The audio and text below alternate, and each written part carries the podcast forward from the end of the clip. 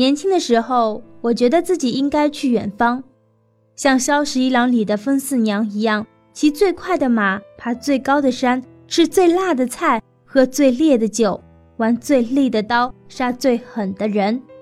倘若你去问十个人里面七八个，会觉得自己的人生理想是必须给环游世界腾出一个位置，上到小清新，下到女流氓，银镯女子，金链汉子，人见人爱。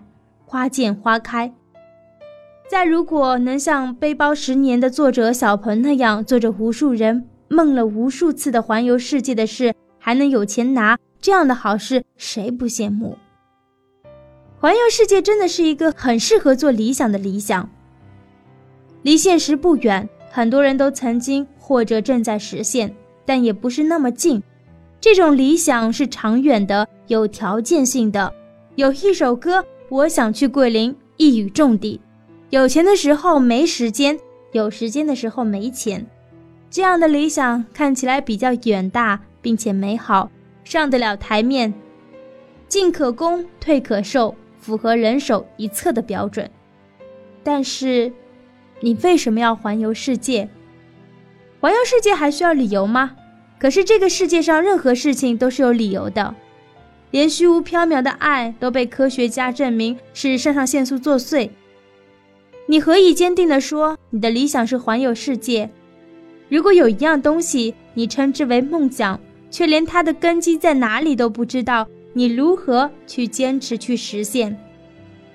我看各类环游世界的书的时候，心情大约是羡慕、嫉妒、恨，但是追溯完作者的人生轨迹，便又觉得不再羡慕。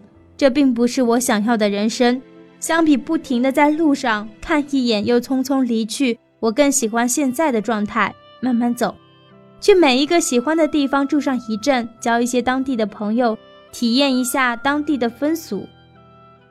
三年里，我越走越远，心却离家越来越近。有一天跟天蓝聊天，说到明年想去东南亚看看手工艺，然后说不定回武汉。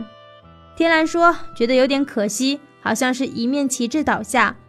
但是与我回家的念头升起，正是一个浪子回头的仪式。大约就如同伊森的歌：流浪几张双人床，换过几次信仰，才让戒指义无反顾地交换。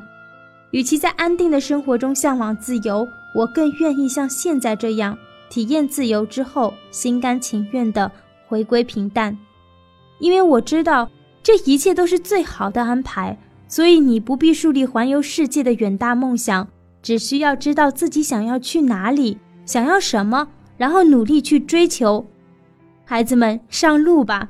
终有一天，我们将不再是过客，而是归人。